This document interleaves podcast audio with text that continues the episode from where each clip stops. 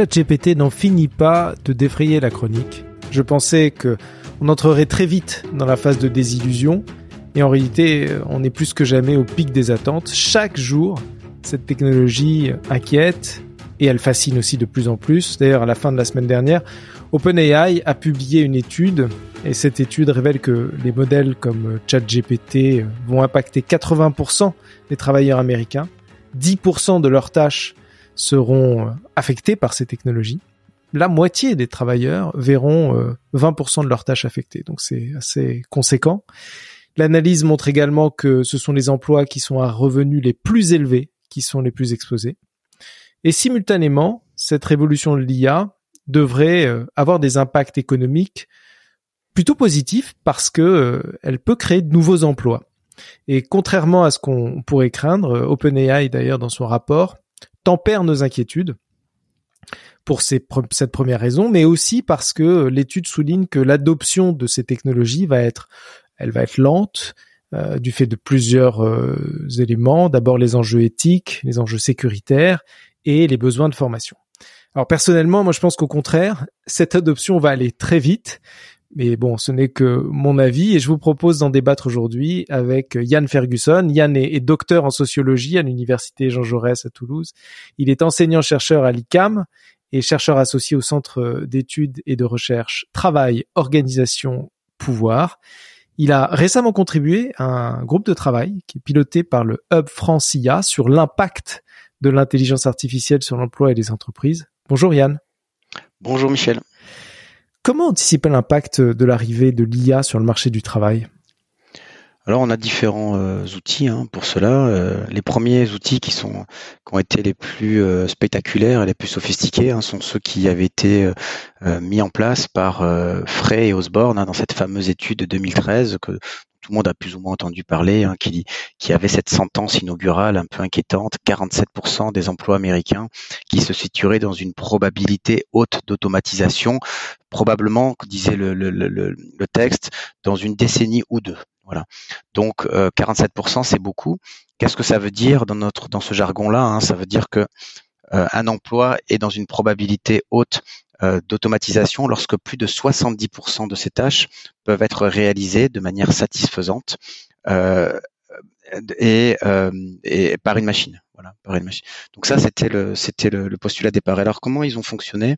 Ils ont fonctionné en, en identifiant ce qu'ils ont appelé des goulets d'étranglement à la frontière technologique, des bottlenecks en anglais.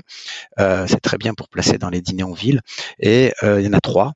Euh, le premier, euh, c'était, euh, on va appeler ça l'intelligence proprioceptive, hein, c'est-à-dire tous les métiers qui nécessitent de la manipulation, de la dextérité et de la perception, c'est-à-dire une coordination œil, main, réflexion. Si je devais donner un exemple, le plombier, par exemple, hein, il arrive dans une cuisine, il doit s'adapter à un environnement non standard pour intervenir sur sur le produit, et tout ça, il va le faire en se tordant le corps et en essayant de résoudre un problème du bout de ses doigts. Donc ça, c'est la première goulet. Le deuxième, c'est l'intelligence créative, qui va très bien avec votre introduction. alors, ce que disait Frey Osborne, ce n'est pas tant que l'IA ne s'est pas créée, euh, ils font un petit état de l'art très convaincant là-dessus, mais que les valeurs créatives euh, sont très difficiles à coder parce que chaque société, chaque culture, à différentes périodes, euh, qualifie de création euh, ou ne qualifie pas de création une œuvre. Ou un produit. Hein. On sait par exemple que le jazz, par exemple, hein, a été considéré pendant très longtemps comme une musique extrêmement vulgaire parce que issue des populations noires américaines, et qu'aujourd'hui c'est plutôt une culture euh, élitiste, hein, une culture cultivée, cultivée, comme dirait Pierre Bourdieu. Et les exemples ne manquent pas. D'ailleurs, le, le, je dirais la provocation de Michel Duchamp sur euh, ceci n'est pas un urinoir, c'est exactement ça. Hein. En fait, il, vous dit si vous trouvez ça beau, ça vous regarde. Euh, mais personne n'est autorisé à dire à votre place ce qui est beau. La beauté est dans votre œil. Voilà. Donc ça, c'était l'intelligence créative. Et puis le troisième, c'est l'intelligence relationnelle. plus une tâche mobiliserait l'empathie, la relation humaine, et moins elle serait automatisable euh, selon cette étude. Donc ça, c'est, je dirais, le premier euh, package méthodologique que nous ont transmis Frey Osborne avec des risques sur l'emploi importants. Mais pourtant aujourd'hui, ce sont les tâches créatives qui sont potentiellement impactées par ce qu'on appelle désormais les, les IA génératives. Est-ce qu'il y a d'autres secteurs qui sont susceptibles d'être automatisés? Oui, alors euh, évidemment, ChatGPT met une emphase sur un secteur qui justement, dans cette approche, semblait être faiblement exposé. Voilà, on préfère dire exposé que fragilisé ou vulnérabilisé parce que c'est euh, moins péjoratif, exposé. Mais effectivement, dans un premier temps, euh, ce qu'on a considéré comme d'habitude, hein, comme les métiers les plus fortement exposés, c'était des, des, métiers aux tâches répétitives.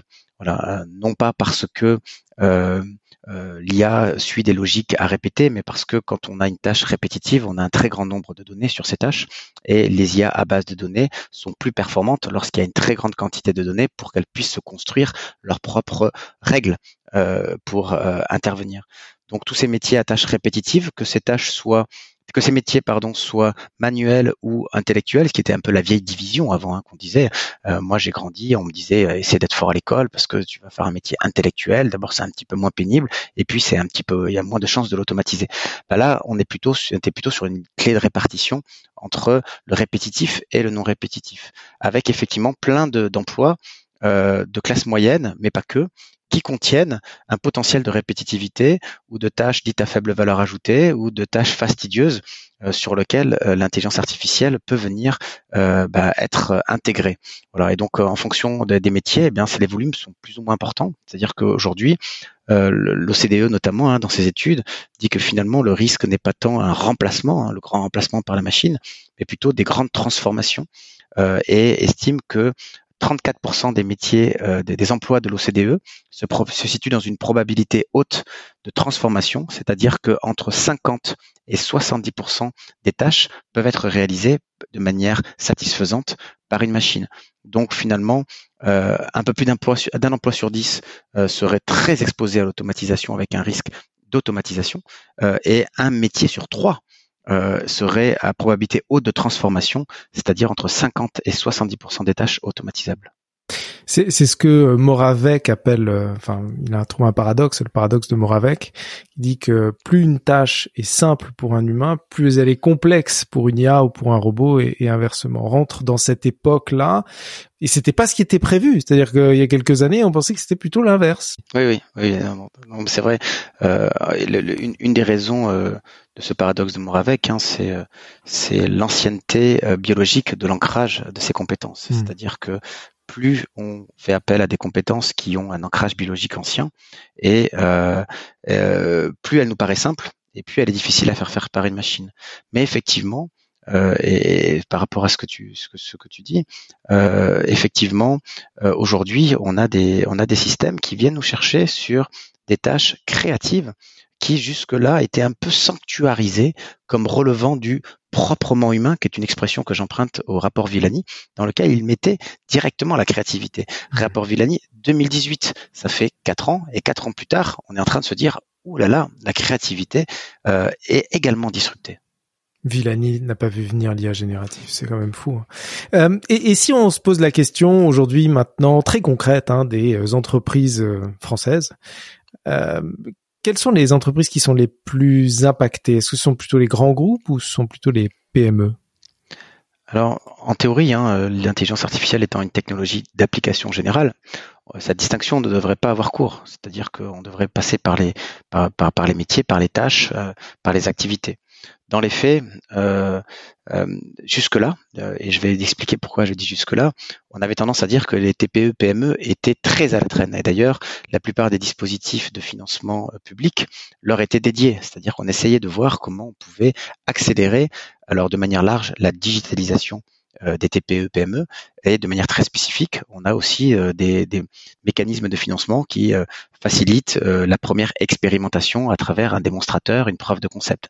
Donc, vous avez tout un tas de dispositifs qui étaient spécifiquement adressés aux TPE, PME parce que peut-être qu'elles ne se projetaient pas dans l'IA, peut-être qu'elles estimaient que c'était trop cher pour elles, ou peut-être qu'elles n'en avaient pas le temps, ou peut-être parce que un des, je dirais, un des ethos de la PME, c'est le côté humain, l'entreprise à taille humaine euh, qui privilégie la dimension humaine. Et peut-être que euh, dans les représentations collectives, euh, et d'ailleurs une des études que qu'on est en train de publier là avec le Laboria, hein, qui est le, le, le laboratoire du, du, ministère du Travail, dans le démontrer, lorsqu'on n'a jamais lorsqu'on n'a jamais expérimenté l'IA, la première peur que l'on a, c'est la déshumanisation.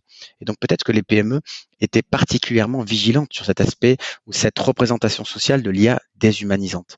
Or, l'IA générative qui arrive via ChatGPT est peut-être en train de modifier la donne. Pourquoi? Parce que on n'est pas là dans une approche par projet, on n'est pas là dans un financement, on n'est pas là dans un use case, parce que le vocabulaire spécifique de l'IA, c'est le cas d'usage.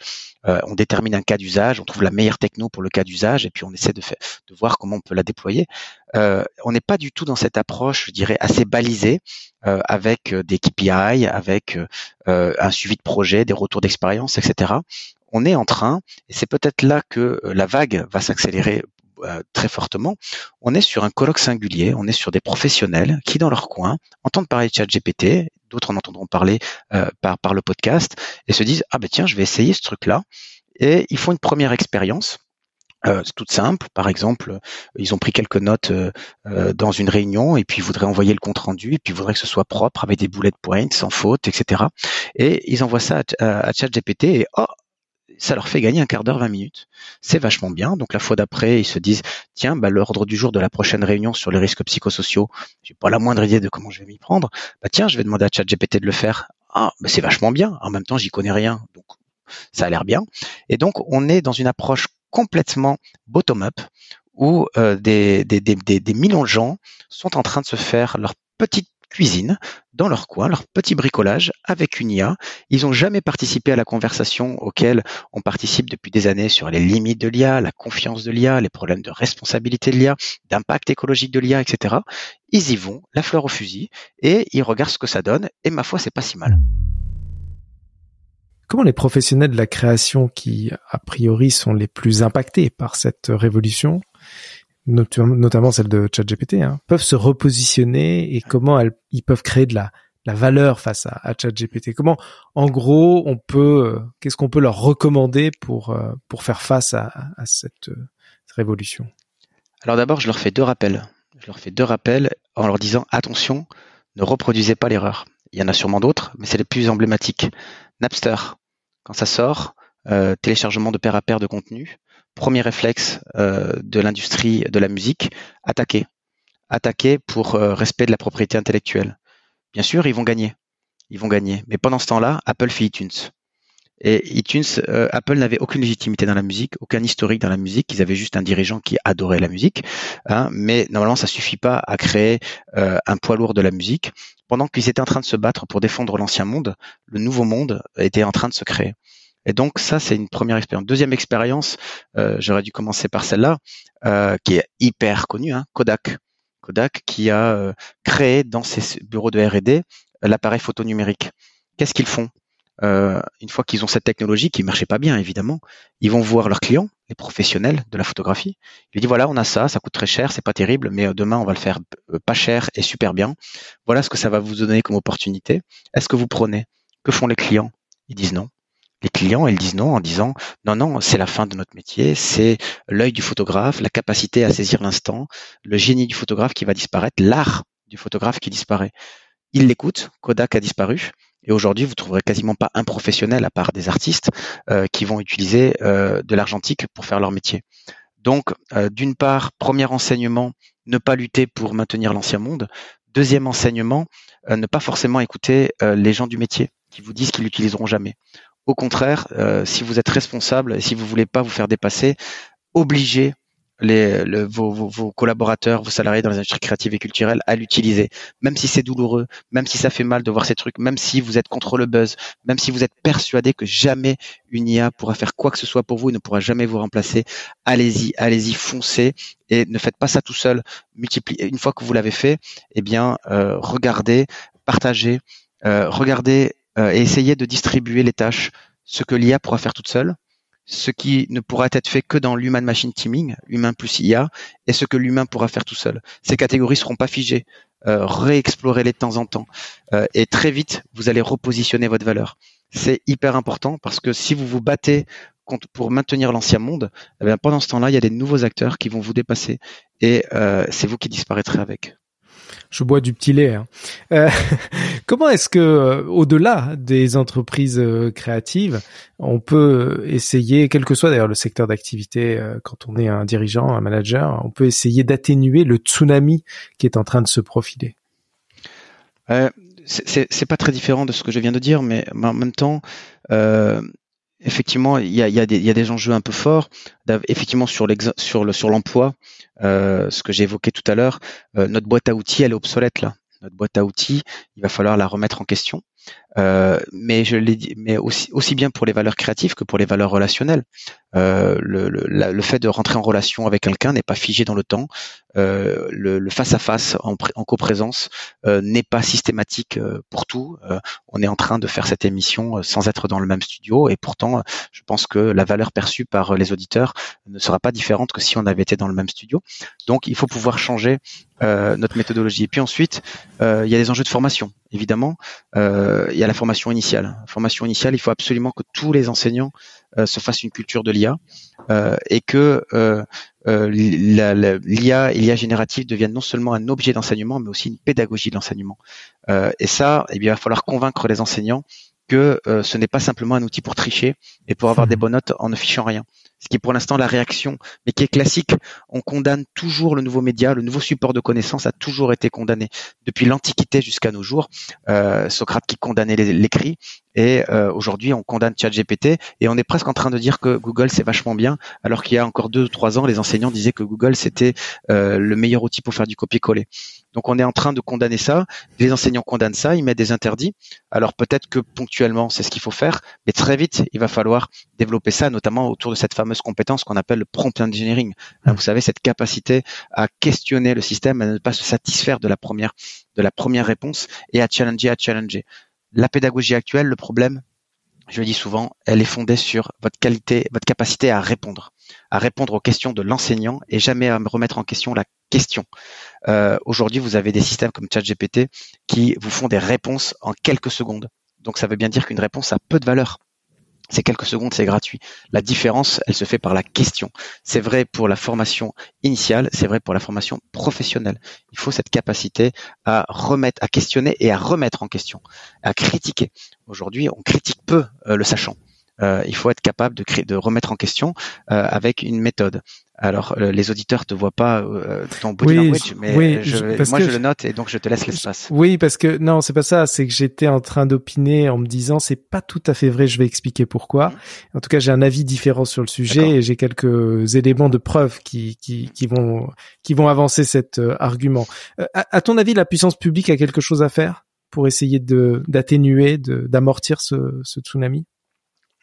Alors tout ne peut pas reposer sur la puissance publique, mais la puissance publique a évidemment euh, euh, certaines responsabilités, notamment euh, elle a des outils en termes de formation professionnelle, elle a le compte personnel de formation, elle a des institutions comme la Caisse des dépôts et des consignations, dont le, le, job est de regarder comment on peut optimiser tout ce qui est formation continue tout au long de la vie.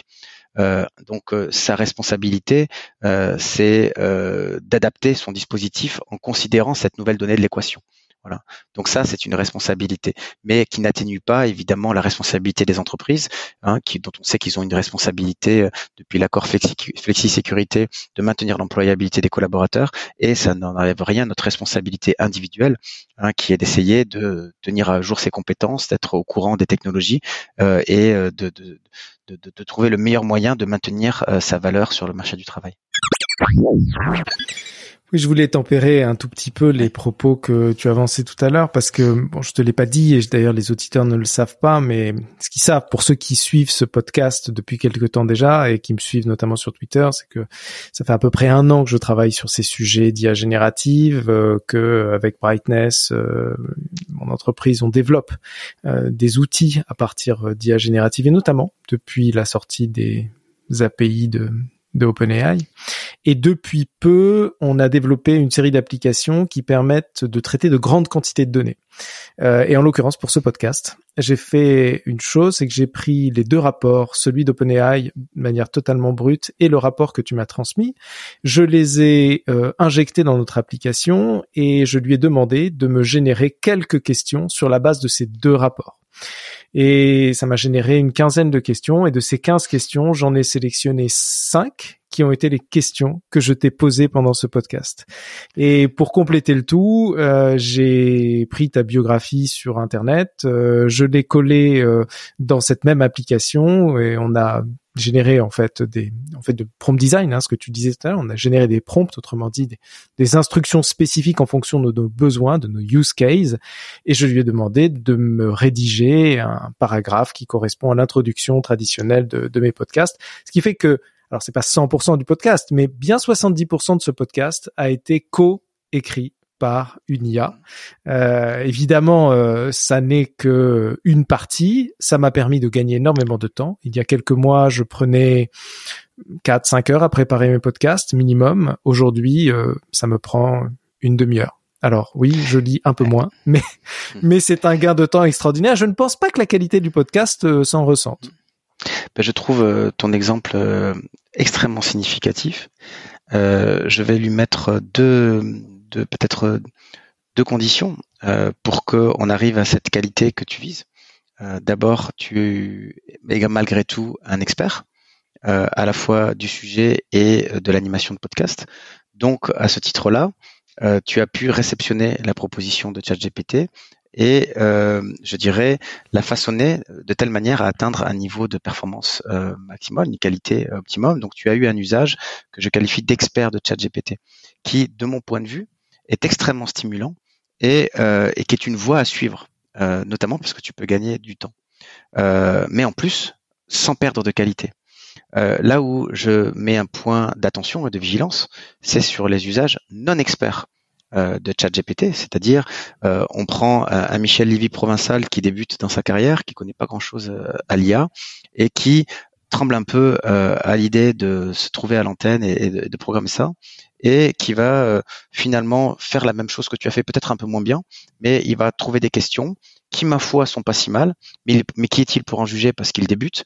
Peut-être qu'il va même se dire, c'est quand même, y a, je pourrais quand même faire mieux, mais peut-être qu'il va avoir une espèce d'excès de prudence euh, ou euh, d'excès de confiance envers le système, qui est le corollaire du, défaut de confiance qu'il a en lui-même.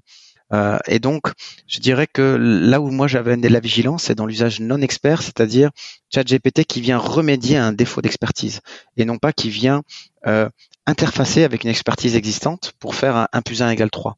Voilà. Alors là, il y a peut-être un 1 plus 1 égale 3 en gagnant 3 heures. Donc moi, je dirais que là, tu as potentialisé, euh, tu as potentialisé ChatGPT pour aller vers l'efficience et la performance, c'est-à-dire que tu vas aller vers l'efficience sans dégradation de la qualité. Euh, le deuxième point qui, qui, qui, est sur le point de vigilance, hein, c'est dans quelle mesure ChatGPT peut faire de l'efficience le référentiel dominant du travail. Euh, ça a été déjà étudié. La productivité, sauf si on s'appelle staccanoviste, euh, n'apporte pas énormément euh, Stakhanov, pardon, euh, n'apporte pas énormément d'estime de soi, sauf dans très peu de tâches. Euh, dans la plupart du temps, euh, la plupart du temps, ce qui apporte de l'estime de, soi, c'est la qualité. Évidemment, la surqualité fait perdre de l'argent à l'entreprise, mais la sous-qualité ou l'augmentation de la non-qualité acceptable, eh bien, crée la généralisation d'un résultat dégradé euh, et se satisfaire régulièrement d'un résultat dégradé devient dégradant pour le travailleur. Donc ça, c'est l'autre point de vigilance que, que, je voudrais amener à ton expérience, mais j'aimerais que tout le monde puisse avoir l'expérience que tu viens de décrire avec ChatGPT. Bah, l'idée, c'est de donner accès à, tout le monde euh, à cette expérience-là, au travers, je pense, bon, ChatGPT est un outil parmi tant d'autres, mais il y a énormément d'outils qui sont en train d'être développés. Euh, on en retrouve des dizaines chaque jour sur Internet. ce qu'on développe de notre côté fait partie hein, de ce lot d'outils, ils ont la particularité d'être très verticaux, c'est-à-dire qu'ils répondent à des besoins très spécifiques qui sont euh, le métier euh, qui est le nôtre. Euh, donc je pense que pour résumer, oui, on a besoin de former, on a besoin aussi de s'intéresser et de s'interroger sur la manière dont ces IA peuvent nous aider à améliorer la qualité et la productivité, les deux à la fois. Et c'est en tout cas la démarche euh, qui est la nôtre aujourd'hui. Mais bon, c'était juste un clin d'œil par rapport à, ce que à ce que tu venais de dire. J'ai une dernière question pour toi, Yann. J'ai l'habitude de conclure euh, les podcasts comme ça. C'est un peu une question surprise parce qu'on a échangé un peu avant euh, et je te l'avais pas soumise. si tu devais citer une œuvre de science-fiction, que ce soit un livre, un film, euh, même une BD à la limite, euh, qui euh, t'a inspiré, qui t'inspire dans, dans, ton travail. quelle, quelle serait-elle cette œuvre? Alors, dans un premier temps, je vais être assez assez classique. Hein. J'ai j'ai lu j'ai lu Asimov. Et Asimov a été une vraie révélation à la fois pour le cycle des robots et pour et pour Fondation. Euh, qui a été, euh, qui a évidemment euh, non seulement été très inspirant pour pour penser les technologies, mais mais également bah, sans trop démasquer hein, ce qui ce qui est dit dedans. Hein. Il y a une il y a une mise en lumière de la force des sciences sociales euh, dans Fondation, mmh. euh, qui est très forte par rapport aux sciences dures, qui est, qui est un petit peu le, la relation de, de, de, de force inverse euh, que l'on peut que, que l'on peut avoir généralement dans, euh, euh, dans, dans le rapport entre les sciences dures et, et, les sciences sociales. Alors maintenant que je te dis ça, euh, j'ai tout juste terminé un roman qui date de 2021, mais dont je cherche le nom. je vais le trouver et qui raconte euh, qui raconte l'histoire euh, d'une AA, une amie artificielle, euh, qui est dédiée à une famille plutôt bourgeoise et qui accompagne dans les familles. alors, on pense que c'est une famille japonaise, évidemment. le livre s'appelle Clara et le soleil de Kazuo Ishiguro. Et donc qui raconte comment cette comment cette AA est accueillie par cette famille euh, comment les relations se font avec la petite fille qu'elle est supposée accompagner, qui est malade. Et ce qui est intéressant, c'est que c'est écrit à la première personne du point de vue euh, du euh, robot. Voilà, donc c'est un, c'est très intéressant parce que euh, ce point de vue se situe entre une narration enfantine et une narration adulte. Une narration adulte est souvent assez sophistiquée, euh, une narration enfantine assez simpliste et parfois pour les grands lecteurs c'est un petit peu frustrant. Elle se situe entre les deux, c'est-à-dire qu'il y a une forme de candeur sur certaines dimensions des relations humaines et euh, une forme d'intelligence et de compréhension de l'humain qui est vraiment liée à ce point de vue décalé du fait qu'elle n'est pas humaine elle-même. Donc c'est un roman que je recommande qui prend le temps de tisser son sujet, qui n'est pas, euh, qui n'a pas de, de euh, je dirais, de, de fil narratif d'action comme Asimov, hmm. mais qui euh, trouble énormément par la profondeur d'exploration dans la relation que l'on peut avoir euh, avec avec euh, avec une machine. Ça me rappelle un, film tout récent euh, dont le titre est After Young. C'est je crois un film de 2022 avec Colin Farrell dans une famille aussi.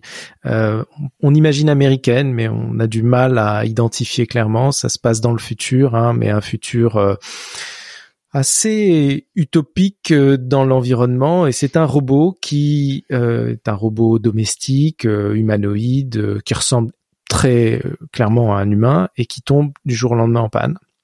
Et, ça explore euh, les relations, ça explore les émotions, les sentiments que les membres de la famille ont à l'égard de ce robot. Je, je dévoile pas la fin, mais mais qui euh, tombe en panne ou qui tombe malade. C'est très étonnant. je pense qu'on est à l'aube d'une révolution comme celle-là, parce que avec les robots humanoïdes qui vont arriver, la puissance de l'IA générative qui va avoir un impact d'ailleurs sur la robotique, hmm. on pourrait vivre dans les cinq ans qui viennent euh, les premiers robots domestiques. Ouais, tout à fait. Et, euh, et là, sur euh, si, pour le pour les auditeurs hein, qui, qui veulent creuser un peu le sujet, je recommande la lecture de Serge Cistron, hein, Le jour où mon hmm. robot m'aimera, qui, je trouve, montre bien par quel chemin on pourrait être amené à s'attacher à des machines, euh, non pas parce que on serait dans la confusion, euh, mais parce que on, pourrait être amené à préférer euh, les types de relations que nous proposent les robots. Et pourquoi on serait amené à les préférer? On le voit très bien dans, le roman de Shiguro, c'est on serait amené à les préférer parce que ce sont des relations égocentrées, c'est-à-dire que la machine, elle va être, elle est programmée pour nous satisfaire dans la relation. Ce qui est le contraire euh, de la relation humaine qui est basée sur l'acceptation de l'irréductible différence de l'autre, ce qui est déjà fois un peu frustrant parce que des fois l'autre ne réagit pas comme on le voudrait et comme on s'y attendrait. La machine, elle, va apprendre à nous connaître et faire en sorte que sa réaction soit toujours adaptée à ce que nous sommes, à nos idées, à nos émotions. Si on veut une, machine un petit peu plus challengeante, on va la paramétrer. Si on en veut une très conciliante, on va la paramétrer, mais on sera toujours maître de la relation.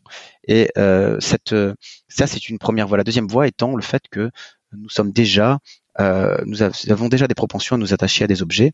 Euh, quand on était petit, on avait des objets transitionnels euh, qui nous permettaient de nous détacher de notre mère, un doudou, une peluche. Mais par exemple, euh, lorsqu'on a une voiture qui tombe en panne ou quand il faut s'en séparer, si on a eu des belles aventures dans cette voiture, des grands voyages en famille, etc., ben on, on se rend compte que ça nous fait autre chose que de se débarrasser d'une boîte de conserve. Euh, on, a eu un attachement à des objets.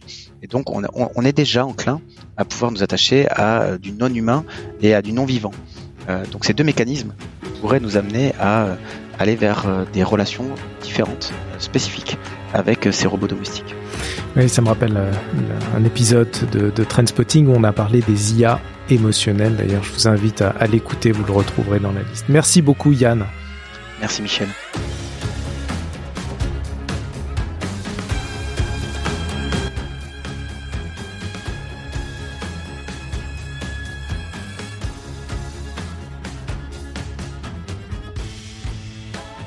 C'était Trendspotting. Si vous avez aimé l'émission, n'hésitez pas à mettre des étoiles et un avis sur vos plateformes préférées et vous abonner au programme pour être averti dès qu'un nouvel épisode est diffusé. N'hésitez pas à partager l'épisode sur vos réseaux sociaux et surtout à réagir, commenter ou me contacter en ligne.